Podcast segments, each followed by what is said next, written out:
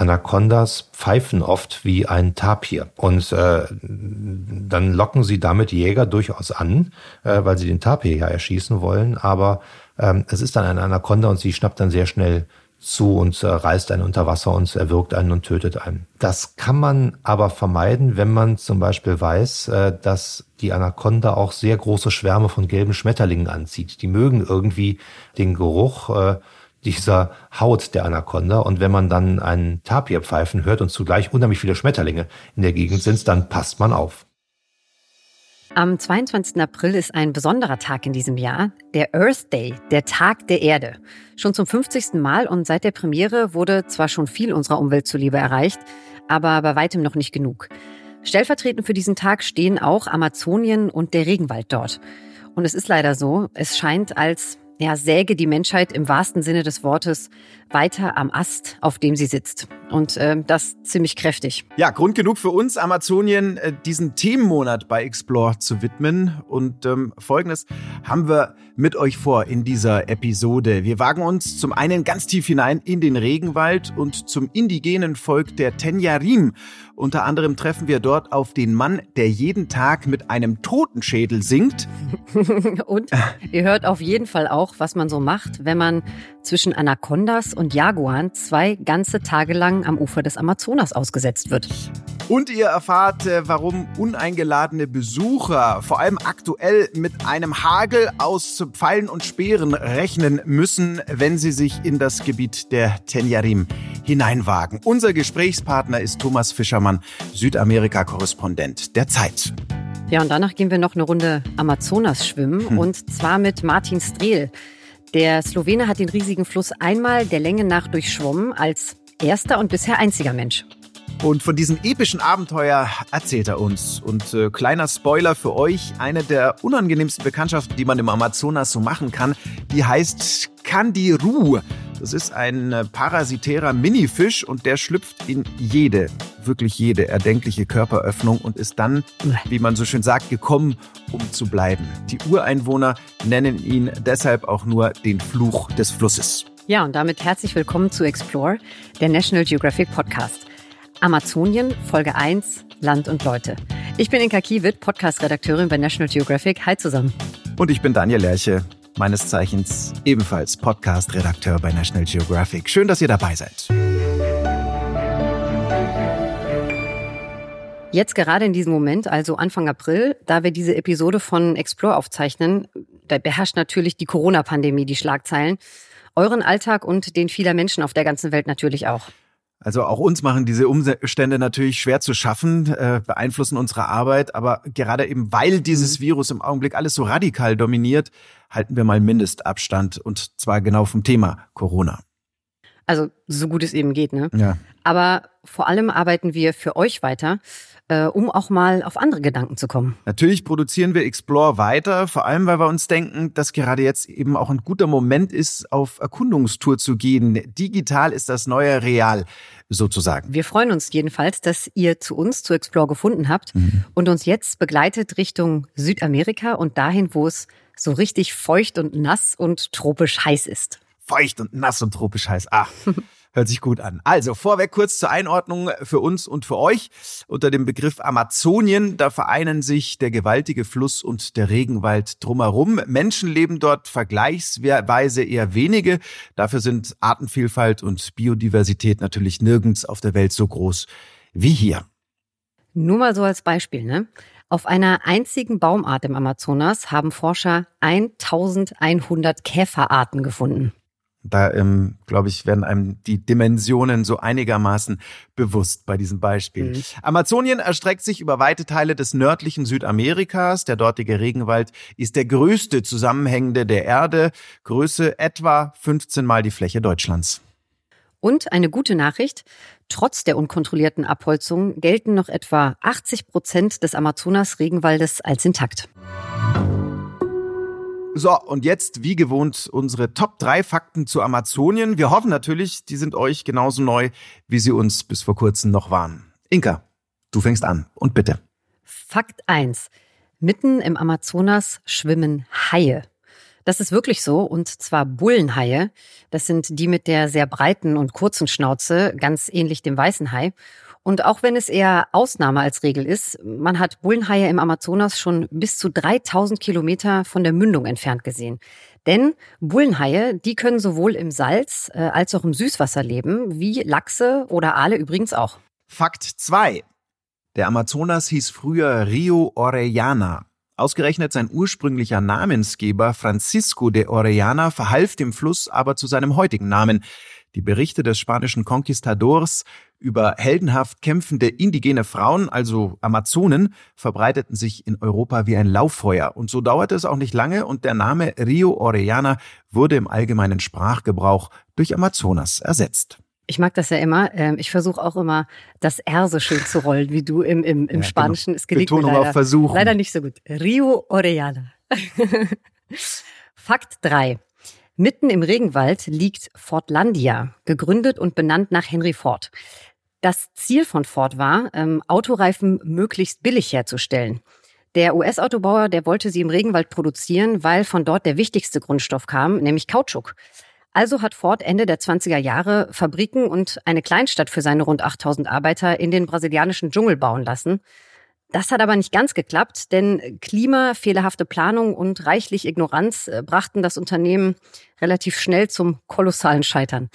Die Arbeiter, die waren bald wieder weg. Fortlandia ist aber geblieben und das bis heute, auch wenn heute noch kaum jemand dort lebt. Süßwasserhaie, wie der Amazonas früher hieß, und die Geisterstadt Fortlandia Unsere drei Fakten zu Amazonien. Immerhin bis in die Mitte des letzten Jahrhunderts war Kannibalismus beim indigenen Volk der Tenyarim überhaupt nichts Ungewöhnliches. Nach erfolgreichen Schlachten haben Krieger gerne mal einige Teile der Körper ihrer Feinde verspeist. Mit dieser Tradition haben die Tenyarim mittlerweile gebrochen, sonst leben viele von ihnen aber weiter sehr, sehr ursprünglich in ihrem Reservat, das etwa die Größe von Schleswig-Holstein hat. Und genau da im Reservat der Tenyarim bekommen sie regelmäßig Besuch und zwar von Thomas Fischermann, dem Südamerika-Korrespondenten der Zeit. Und zusammen mit dem jungen Tenyarim Madare Chouva hat Fischermann das Buch Der letzte Herr des Waldes geschrieben. Viele Male sind die beiden dafür gemeinsam durch den tropischen Regenwald gestreift. Wir haben mit Thomas Fischermann gesprochen über pfeifende Anacondas, mhm. eine Sprache mit der Zeitform Traumzeit und warum die Welt der Tenyarim vielleicht die bessere ist. Und erstmal wollten wir von ihm wissen, wie der Kontakt zu den Tenyarim überhaupt zustande gekommen ist. Ja, das war eine etwas verrückte Geschichte. Ich war 2013 vom Zeitmagazin äh, hingeschickt worden in den Amazonas, um über die Konflikte zwischen Holzfällern und indigenen äh, Völkern zu sprechen.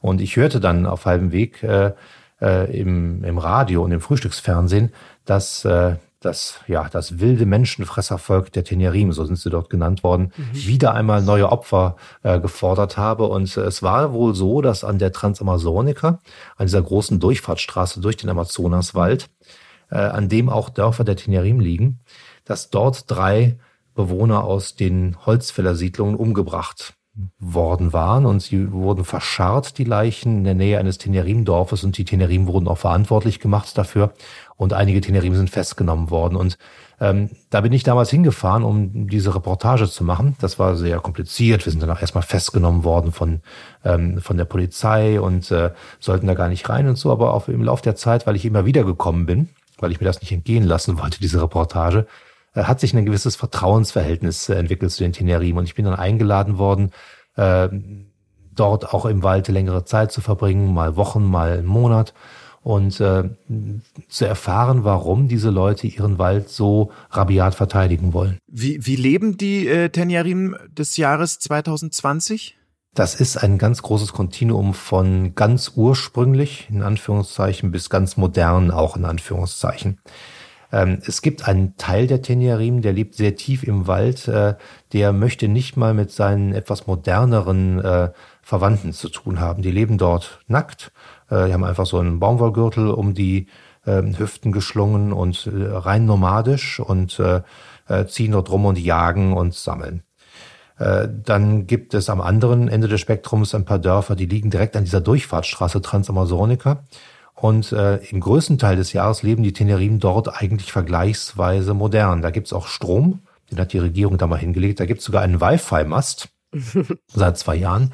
Da gibt es Fernsehen äh, ähm, und äh, es gibt auch gewisse Grundbedürfnisse, wie zum Beispiel die Anschaffung von Fußballtrikots mit ganz bestimmten Farben von Teams in Europa, äh, die man dort gerne mag. Äh, Im Augenblick ist, glaube ich, äh, Mailand äh, groß äh, angesagt, wobei es aber auch ein Schalke 04 Stadium gibt. Das ist ein Holzverschlag an einer großen Wiese, wo ab und zu gespielt wird. Wahnsinn. Dazwischen gibt's dann alles Mögliche. Dazwischen gibt's dann Dörfer, die so halb abgeschieden sind, die ab und zu mal Kontakt haben zu den Leuten.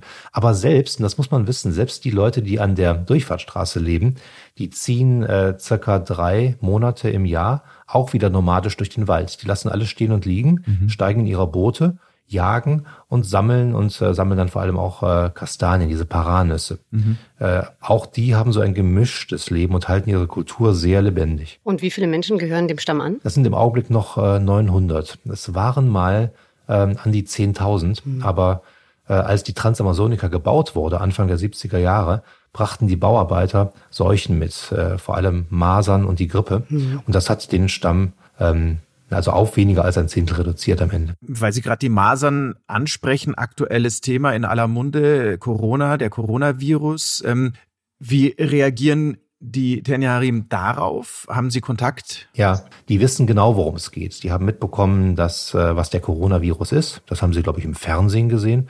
Ähm, sie haben mich gleich gefragt, ob ich denn auch eine Maske trage und äh, sie wussten, dass es in Deutschland sehr schlimm ist, mhm. zum Beispiel. Und ähm, sie haben natürlich diese Erinnerung an ihren eigenen quasi Genozid aus den 70er Jahren. Sie wissen, was das bedeutet, wenn eine Seuche äh, kommt und äh, den Großteil des Volkes dahin rafft. Von daher nehmen sie das ernst. Mhm. Es darf im Augenblick niemand von außen in ihre Dörfer rein.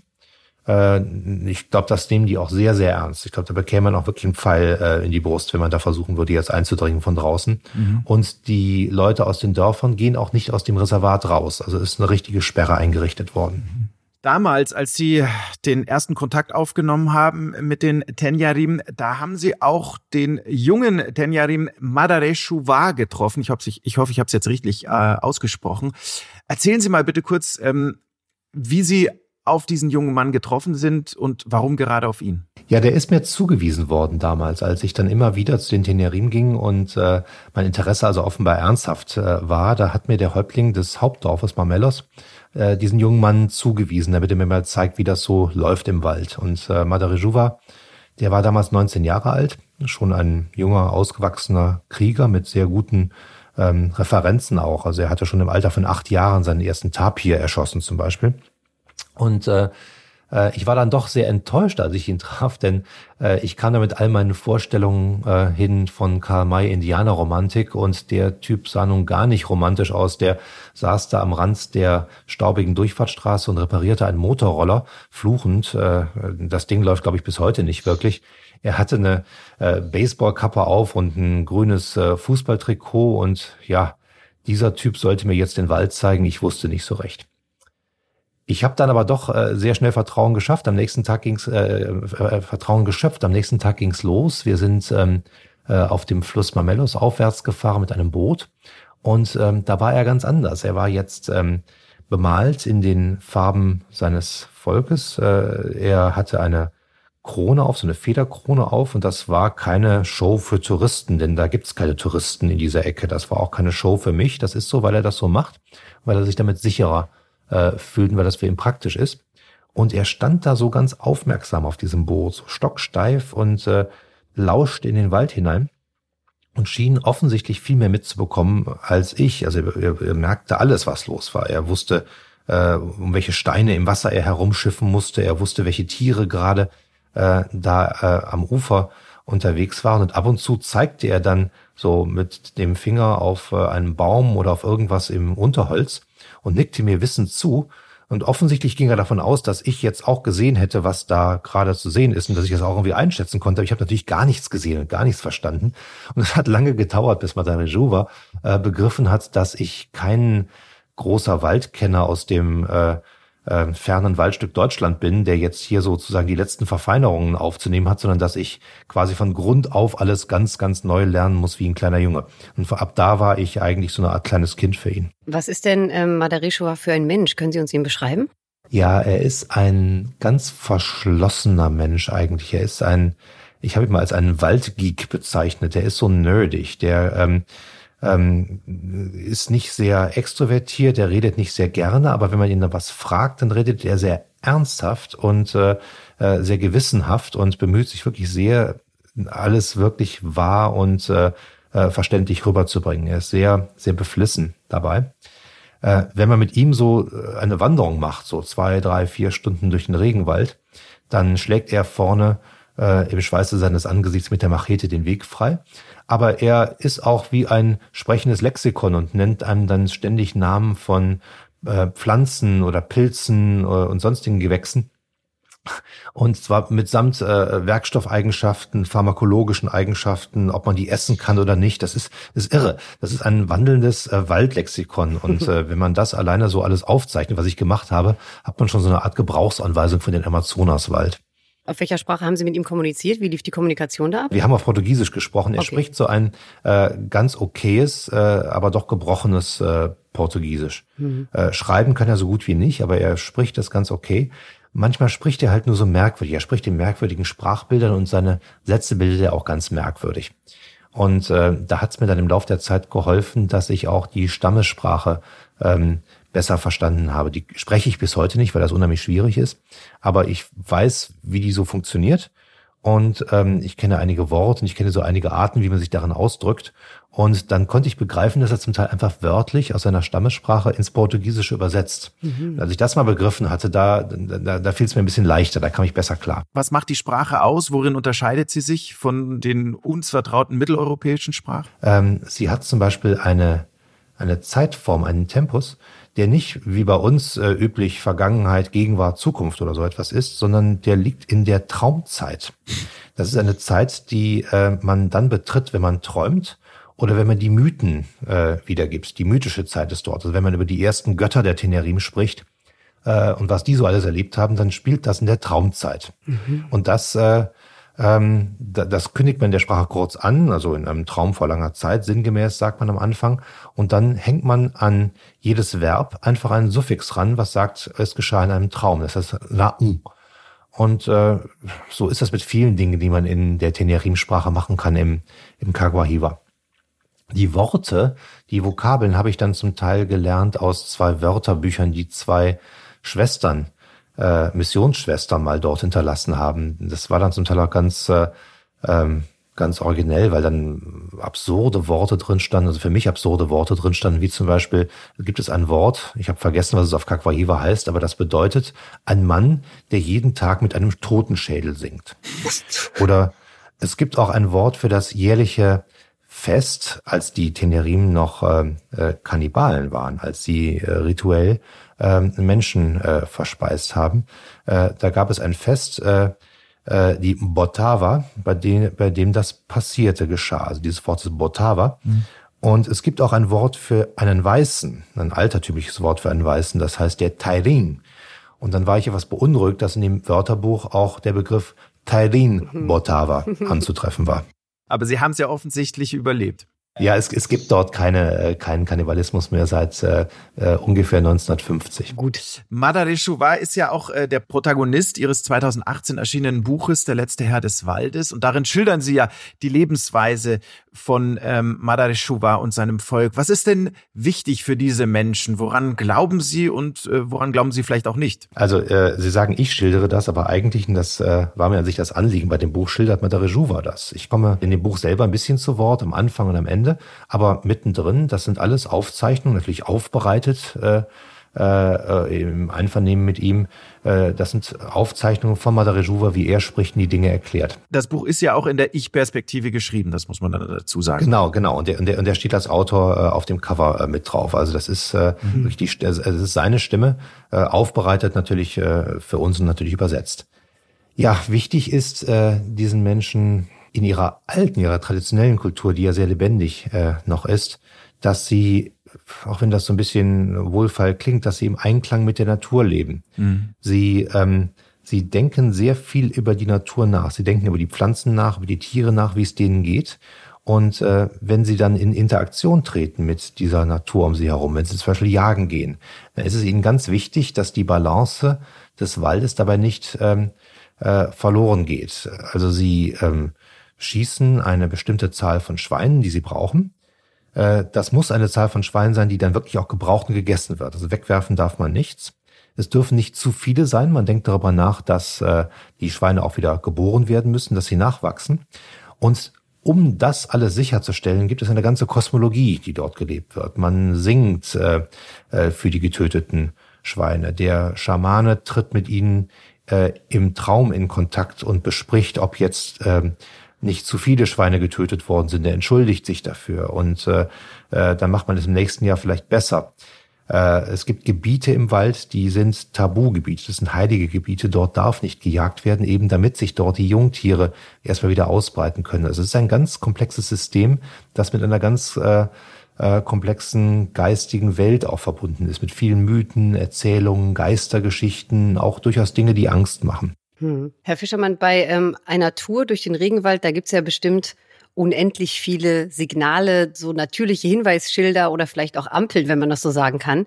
Äh, das, ja, die sind für uns mitteleuropäische Städter nicht wirklich erkennbar. Haben Sie da ein paar Beispiele für uns? Naja, also ich habe mich immer sehr an die Fersen von Madre Juva geklemmt, weil ich genau wusste, dass ich da alleine äh, verloren äh, wäre im Regenwald. Mhm. Ähm, es, äh, erstmal ähm, hat er die Pfade dort geschlagen, wo man gerade lang gehen konnte, mhm. äh, wo es also jetzt keine Gefahren gab im Boden. Er hat mich dann darauf hingewiesen, dass ich an bestimmten Stellen sehr vorsichtig gehen muss, weil es dort Löcher unter dem Boden gibt, die man einsinken kann zum Beispiel. Äh, wir sind dann oft äh, zu Fuß gegangen zu Zeiten, wo keine Schlangen zu erwarten sind. Es gibt immer Tageszeiten, bei denen äh, äh, Greifvögel äh, am Himmel stehen und die Schlangen verziehen sich dann. Da kann man dann durchlaufen, da beißt einen keine Schlange. Das wusste er zum Beispiel. Und er hat mich auf viele Dinge hingewiesen, zum Beispiel, dass man an einigen besonders schönen Stränden, äh, denn diese Amazonasflüsse haben sehr schöne weiße Strände in ihren Biegungen immer, dass man da nicht aussteigen durfte. Er wusste ganz genau, wo zum Beispiel dann gerade eine Anaconda lebt oder ähm, wo im Wasser jede Menge sehr giftiger äh, Stachelrochen liegen, so dass man dort vergiftet worden wäre. Und äh, das hat er mir alles gesagt. Und ähm, er achtete immer auf Dinge, die auch ganz klein waren, zum Beispiel mhm. auf das Aufkommen von kleinen schwarzen Stechfliegen. Mhm. Äh, wenn da welche da waren, wusste er, dass irgendwo in der Nähe ein Tier ist. Er hat da sehr viel mit der Nase gearbeitet, er hat gerochen. Also wir, wir konnten genau wissen durch den Geruchssinn, wo jetzt die Wildschweine waren, äh, wo die Tapire waren. Das war sehr interessant. Und ganz besonders wies er mich darauf hin, dass es Tiere im Urwald gibt, die einen in die Irre führen. Zum Beispiel äh, Anacondas pfeifen oft wie ein Tapir. Äh, und äh, dann locken sie damit Jäger durchaus an, äh, weil sie den Tapir ja erschießen wollen. Aber ähm, es ist dann eine Anaconda und sie schnappt dann sehr schnell zu und äh, reißt einen unter Wasser und erwürgt einen und tötet einen. Ähm, das kann man aber vermeiden, wenn man zum Beispiel weiß, dass die Anaconda auch sehr große Schwärme von gelben Schmetterlingen anzieht. Die mögen irgendwie äh, den Geruch äh, dieser Haut der Anaconda. Und wenn man dann einen Tapir pfeifen hört und zugleich unheimlich viele Schmetterlinge in der Gegend sind, dann passt man auf. Sowas habe ich alles gelernt, wobei ich äh, sagen wir, in Theorie ganz gut war, aber die praktische Waldfahrprüfung traue ich mir noch nicht zu. Welche Fehler haben Sie denn trotzdem gemacht? Welchen Gefahren haben Sie sich vielleicht auch eben unwissentlich noch ausgesetzt? Ach, es waren immer Gefahren da. Es waren vor allem dann Gefahren da, wenn äh, Madare Juva äh, dann mal äh, losziehen musste und dann vielleicht nicht nur zwei Stunden blieb, sondern zwei Tage blieb. Mhm. Ähm, der hat mich dann einmal am Flussufer geparkt und gesagt, er wolle mal ein bisschen jagen gehen und ich solle jetzt mal bitte sitzen bleiben, denn wenn ich hinter ihm hertrample, dann kann er nichts jagen. Und dann ist er doch recht lange weggeblieben. Äh, und das war mir unangenehm. Er hatte mir dann aber gesagt, also ich solle immer da schön das Feuer anlassen. Äh, und ich habe ihn gefragt, äh, ob das Feuer denn auch helfen würde gegen die Jaguare, die in dieser Gegend äh, ja auch umherstreuen. Er hat mich irritiert und auch verständnislos angeschaut und dann am Ende ähm, gesagt, nein, nein, das Feuer ist gegen die Kälte und gegen die Dunkelheit. Äh, da musste ich dann durch, es ist da nichts passiert. Ich glaube, er hat mich sehr gut beschützt und wirklich nur an Orten hinterlassen, wo dann nicht zu erwarten war, dass mir was passiert.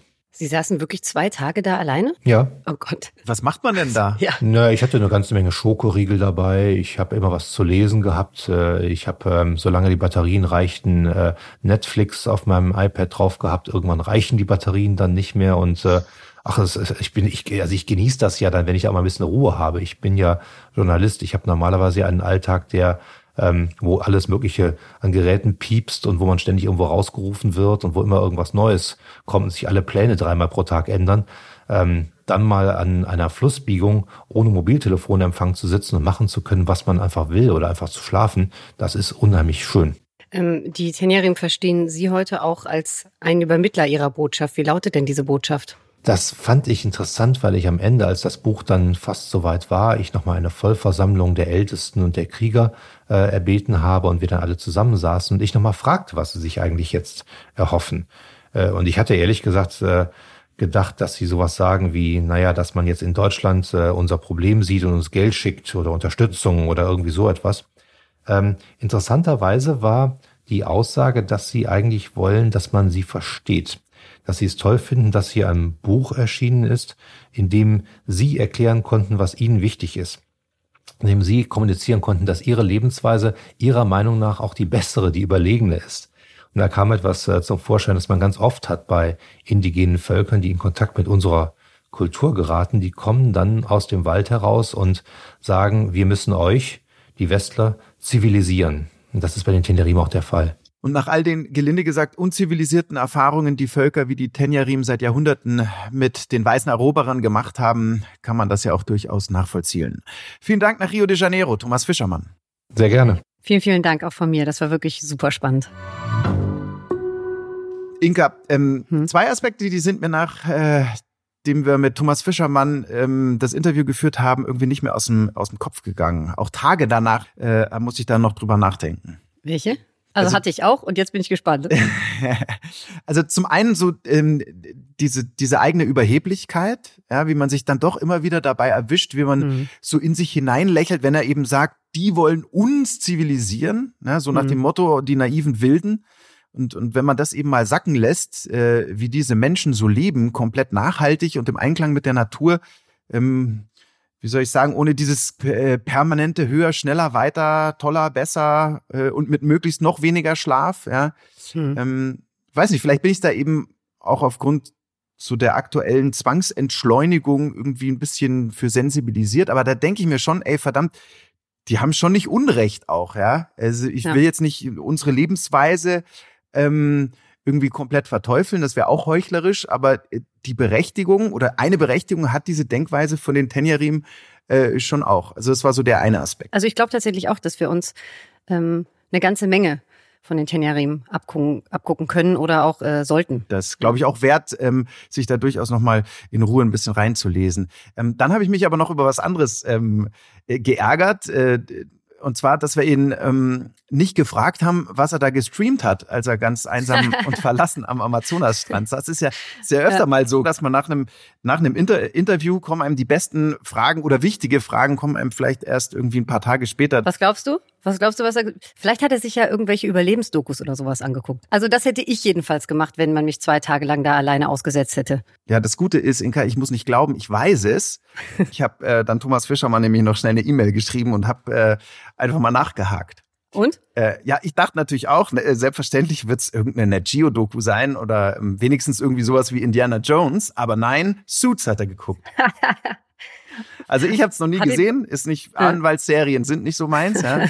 ähm, aber allein der Titel halt Suits, Anzüge und und und das äh, vor der Kulisse, ja, also irgendwie ja. so hinter dir pfeift die Anaconda, links lauert der Jaguar im Gras, vor dir warten irgendwie beißwütige äh, Piranhas wahrscheinlich im Wasser und du isst eben dein Schokoriegel und schaust Suits. Ja. Also schon irgendwie ja, cooler Typ, dieser Thomas Fischermann, muss man schon sagen. Ich habe es ja auch noch tausendmal danach zu dir gesagt. Ähm, ich habe ja wirklich äh, am, an meinem Kopfhörer geklebt. Ich war ja, ja. wie gebannt während des Interviews. Ähm, und wir haben uns ja auch dazu entschieden, ähm, weil die erste Folge ansonsten viel zu lang geworden wäre, dass wir dann ähm, in Folge zwei zu Amazonien ähm, natürlich passend zur Themenwelt Wissenschaft und Technik dann noch einen zweiten Teil des Interviews von Thomas Fischermann senden werden.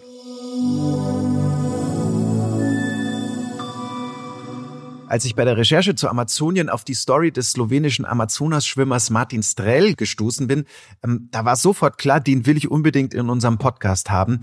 Denn einen Fluss wie den Amazonas der Länge nach zu durchschwimmen, ja, das klingt für mich echt nach epischem Abenteuer. Das tut es und ich wäre auf jeden Fall auch gerne bei dem Interview dabei gewesen, aber du hast ihn ja leider alleine interviewen müssen, mhm. weil ich äh, zu diesem Zeitpunkt einfach nicht konnte. Wo hast du ihn denn erreicht und wo ist er im Moment? Also ich habe ihn in Arizona erreicht, da lebt und trainiert er mittlerweile. Wir haben geskypt, äh, das heißt, ich habe ihn zumindest am Anfang haben wir auch mit Video geskypt, da habe ich ihn auch gesehen und das war ja wirklich interessant. Der kam gerade vom Training, Kopf noch total nass, Handtuch über den Schultern hängen und dann ähm, wirklich ein Körper, das fasst du nicht, Inka. Ähm, man muss ja dazu sagen, einerseits gilt Martin Strell als äh, vielleicht der härteste Ultralangstreckenschwimmer der Welt. Ja? Hm. Andererseits stellt man sich so einen aber optisch ganz anders vor. Also eher so Typ, Typ äh, Michael Phelps. Sagt dir was, nehme ich mal hm. an, oder? Ja, ja. Genau, Typ Modellathlet, Typ äh, mehrfacher Olympiasieger. Aber Strell ist ganz anders. Eher so, ähm, wie sagt man so schön, der barocke Typ. Ja, hat durchaus ein paar Kilo mehr. So mit 115 Kilo Kampfgewicht auf 1,80 Meter hat er dieses Amazonas-Abenteuer begonnen. Und das war jetzt eben auch nicht die reine Muskelmasse. Mhm. Zu mir hat Strell gesagt, er braucht das einfach, um ordentlich verbrennen zu können bei so einem Vorhaben wie dem ähm, Amazonas äh, durchschwimmen.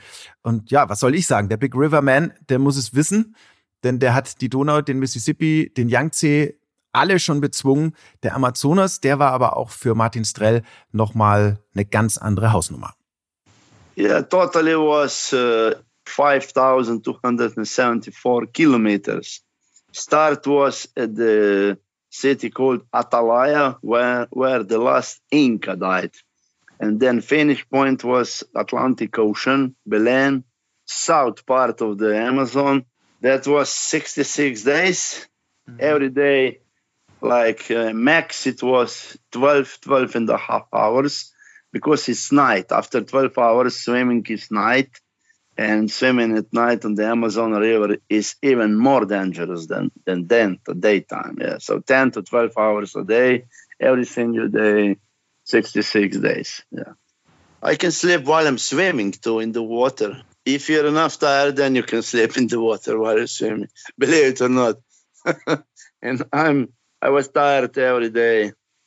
It's hard. It's it's like very deep meditation Also 5274 Kilometer hat er in 66 äh, Tagen geschafft und ist dabei jeden Tag zwischen 10 und 12,5 Stunden geschwommen. Oft war er so müde, dass er praktisch in einer Art hypnotischen Schlafzustand gefallen ist während des Schwimmens. Muss man sich mal reinziehen.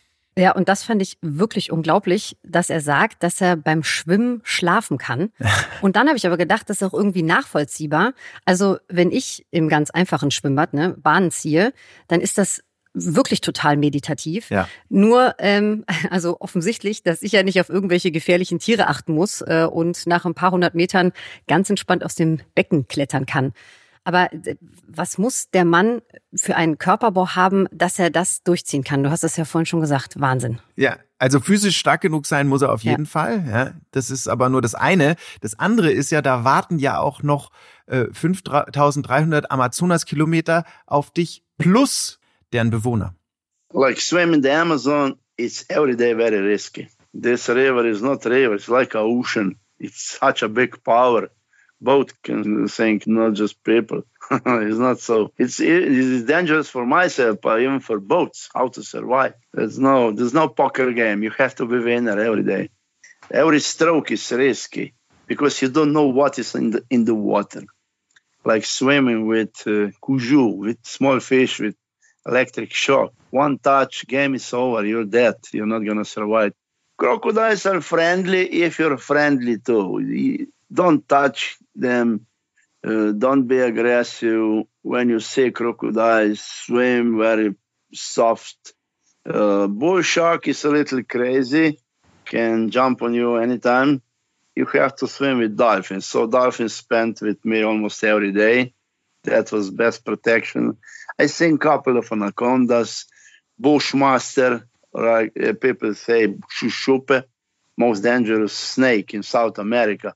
Then lots of piranhas. Piranha is most of the time is very friendly, but sometimes very very aggressive. Uh, they opened my back two times. Was pretty tough situation. Was lots of blood with buckets of blood early in the morning, you can see many times jaguar uh, before sunrise. But most dangerous are the crocodiles, piranhas, kangaroo. Strell sagt, der Amazonas ist wie ein Ozean. Dort schwimmen ist immer riskant, denn du weißt einfach nie, was dich erwartet. Es gibt Fische, die verteilen äh, Stromstöße, dazu lauern Bullenhaie, Krokodile, Schlangen, Piranhas, Jaguare an den Ufern und äh, unzählige Parasiten. Um, um Gottes Willen, ich bin so froh, dass die Delfine ihn wenigstens begleitet haben. Ähm, ja, aber erzählt ja auch, auch, also erzählt ja auch diese ganzen lebensgefährlichen Tiere einfach so auf. Und dann, als er von den Piranhas erzählt hat, äh, ich, also, äh, they opened my back two times. Im Nebensatz. Aber einfach so, ja, die haben äh, an meinem Rücken genagt, so. Ja, ja. Aber ähm, es hätte ja auch noch äh, schlimmer kommen können, ne? Ja, ja, man muss, glaube ich, schon ganz schön fatalistisch unterwegs sein, um mhm. äh, den Amazonas einmal zu durchschwimmen, Logo. Nach blankem Horror hat sich vor allem das angehört, was Drell über den Kandiru erzählt hat. Kangaroo is very, very aggressive in urine, especially dangerous for women. Can go in ears and nose, mouth, everywhere inside. So this is the worst death. It's easy to catch the kangaroo, but it's very aggressive. Swim 40 miles per hour. They jumping, not swimming, jumping, very aggressive, and goes to the target. Dieser Kandiru ist also ein äh, blitzschneller kleiner Fisch, der gerne in Körperöffnungen schlüpft und sich dann festsaugt. Raus bekommt man ihn übrigens nur chirurgisch und äh, falls nicht, ja, dann kann das ziemlich böse enden. Ja, dieser, also ich muss leider sagen, eklige kleine Fisch, äh, ich, ich, ich kenne den ja auch, der ist ja gerade mal so dünn wie ein, wie ein Bleistift. Du kennst den? Ja, ähm, das, dieser, ich habe darüber schon total viel gelesen. Das ist so ein okay. wirklich faszinierender, aber auch echt unangenehmer und angeblich auch total schmerzhafter Parasit. Ähm, und ja, der vertut, ja, ja, und eigentlich vertut er sich ja nur, wenn er uns Menschen als als Wirt wählt, oder? Hab ich denn ja? Ja, also äh, ob er sich vertut, weiß ich nicht. Ich konnte ihn noch nicht fragen. Aber was ich weiß, ist, dass er von Urin angelockt wird. Mhm. Ja, also so, so Survival-Tipp für alle. Sollte man je auf die Idee kommen, den Amazonas zu durchschwimmen, dann nie einfach laufen lassen. Ja, der Kandiru, der schlüpft in alle Körperöffnungen, also wirklich in alle. Ja, gerne auch in die Harnröhre des Mannes. Umgangssprachlich, das noch ähm, äh, ja so als Zusatzinformation wird er auch äh, Vampir und oder Penisfisch genannt. Genau deshalb. Der Kandiru ist Martin Strell zum Glück erspart geblieben. Mit einem Kaiman hatte er dafür direkten Körperkontakt. I touched crocodile second second day. One caiman, maybe two and a half meters long, was lying behind my boat. When I came on the boat, I was sitting, talking to my team. I put my hands behind, and I touched crocodile. Unbelievable! But didn't bite me. Can you imagine? And uh, yeah, my feeling was very, I was very well connected with uh, with nature, with animals, though. So I was part of like a big family. You know, I became a part of fam big family, and uh, I was thinking a lot. My mind was very, very connected with bull sharks, with crocodiles, with every all the animals over there, even with people. You know, because while I'm sitting now talking to you, I'm I'm different person. While I'm swimming, I'm totally different person. My mind is uh, totally, totally different. You have to be different, and and and it's very, very important. Is if you would like to do something like that, what I was doing, you have to be very, very well connected with the nature, and very, very good with local people. Local people can tell you exactly what's going on in the water. Martin Strell saß also im Boot, wollte so den Arm gemütlich ins Wasser baumeln lassen und hat dabei direkt auf einen Kaimann gelangt. Äh, der hat ihn wieder erwarten, aber zum Glück nicht gebissen. Dass ihm nie was Ernsthaftes passiert ist, das führt Strell auch darauf zurück, dass er im Wasser eine Verbindung zu all den anderen Lebewesen spürt. Er fühlt sich dann als Teil von etwas großem Ganzen, als Teil einer Familie. So sagt das. Also ich finde, das hört sich zwar romantisch an, aber äh, insgesamt ist die ganze Aktion total waghalsig. Ja, klar. Und äh, ich muss die ganze Zeit ähm, an, an Bakterien denken. Weißt du zufällig, was er in besonders dreckigen Teilen des Amazonas gemacht hat? Hat er einfach versucht, seinen Mund so wenig wie möglich zu öffnen oder so wenig wie möglich Wasser in seinen Mund zu bekommen? Ja, das auf jeden Fall. Er hat auch ähm, einen Ganzkörper-Neoprenanzug äh, angehabt natürlich, auch wegen der äh, Fische, die Stromschläge verteilen, die er vorhin schon angesprochen hat. Mhm. Also das ähm, und natürlich klar äh, hat er äh, versucht, möglichst dieses dieses Wasser nicht zu, zu schlucken, was sich aber nicht vermeiden lässt. Bei ihm äh, in Begleitung war äh, ein medizinisches Team, mhm. ja, ähm, die ihn natürlich auch jeden Tag durchgecheckt haben, ähm, die da in den in, in den Booten auch eskortiert haben. Wir überhaupt natürlich ein riesen Sicherheitsteam um sich rum hatte. Hm. Und ähm, ja, deswegen hat er das äh, dann letztlich auch alles einigermaßen äh, unbeschadet überlebt. Und Daniel, hast du mir nicht äh, auch erzählt, dass er ähm, ein etwas ungewöhnliches Hilfsmittel irgendwie genutzt hat? Äh, hat er zwischendurch auch mal ein, Sch ein Schnäpschen getrunken, ne? Oder, oder Wein oder so? ja. Ja, ja, ja, das stimmt. Ich habe ihn gefragt, ähm, äh, ob die Gerüchte stimmen, dass er sich immer ordentlich äh, slowenischen Wein mitnimmt auf äh, seine Touren und äh, er hat das bestätigt. Also er trinkt dann wirklich pro Tag ein bis zwei Flaschen äh, Rotwein. Das fand ja, ich auch krass, die, ja. Wie er sagt, äh, verleihen ihm Kraft. Er trinkt die auch nicht pur, sondern mhm. verdünnt mit Wasser oder mit Tee. Aber das ist so sein, ähm, ja, äh, sein Elixier. Mit dem äh, schafft er das. Verrückt ja, jeder wie er meint. Also insgesamt eine wirklich fast unglaubliche Geschichte. Ähm, zum Glück mit, mit, mit gutem Ausgang. Was, was kommt denn eigentlich als nächstes bei, bei Martin Strehl? Es fehlt ja eigentlich nur noch der Nil, aber das will er nicht, ne? Nee, den will er nicht machen, den mache ich dann. ähm, er meint, logistisch das wäre ihm das zu aufwendig und sportlich nicht wirklich herausfordernd. Mhm. So hat er das gesagt. Ja. Ähm, nee, Martin Strehl, der trainiert aktuell für sein ultimatives Projekt, den World Swim. Mhm. Äh, so unglaublich das jetzt äh, klingen mag, will die Erde in 450 Tagen einmal schwimmend umrunden. Ursprünglich ähm, wollte er schon längst loslegen, aber der Start, der musste aus den unterschiedlichsten Gründen immer wieder verschoben werden. Auch dieses Jahr aus äh, gegebenen Anlass wird's nichts, aber früher oder später will er losschwimmen, um seine Botschaft dann wieder zu verbreiten. Und die ist letztlich so simpel wie wichtig. Friede, Freundschaft und sauberes Wasser für alle. Das war's auch schon wieder. So viel zu Amazonien, Land und Leute. Ja, und direkt nochmal hier ein kurzer Vorgeschmack auf das, was euch in der nächsten Folge Wissenschaft und Technik Amazonien so erwartet. Ihr erfahrt, was ein stählerner Turm so groß wie der Eiffelturm mitten im Amazonasgebiet zu suchen hat, warum der Amazonas-Regenwald nicht die grüne Lunge unseres Planeten ist und ihr trefft zur Abwechslung mal auf ein paar für uns ganz ungefährliche und unterhaltsame Tiere aus dem Amazonasgebiet, nämlich den Riesenotter. Der Riesenotter, da freust du dich drauf, Inka, dein Lieblingstier. Na klar, na klar. Wir freuen uns auch. Fragen, Anregungen und konstruktive Kritik, die schickt ihr bitte an explore.podcast.netgeo.com. Und das war's auch von dieser Stelle. Schön, dass ihr dabei wart. Vielen Dank fürs Zuhören. Ciao.